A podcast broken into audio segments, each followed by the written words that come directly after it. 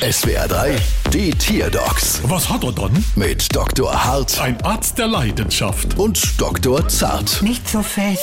So, was haben wir dann? Es ist ein Biber. Und was hat er dann? Er klatscht immer und macht manchmal auch seltsame Laute. Ja, du Rieserat, klatsch mal laut.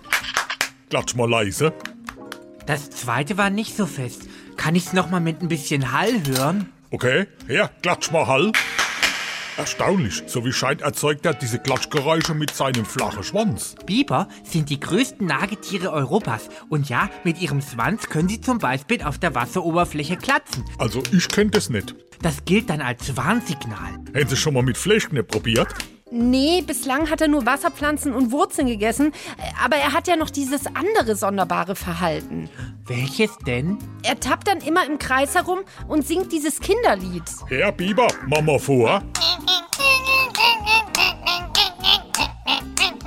Das kenne ich. Das ist, es tanzt ein Biber Butzemann bei uns im Kreis herum. Sie haben da einen Butzemann-Biber, wie es scheint. Ein Biber, Butzemann, Biber. Ja, und was mache ich jetzt mit meinem Butzemann-Biber? Ha, ich werd versuchen, mit ihm im Zirkus oder Fernseher aufzutreten.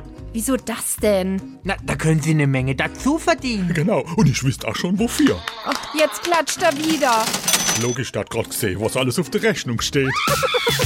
Bald wieder. Was hat er dann?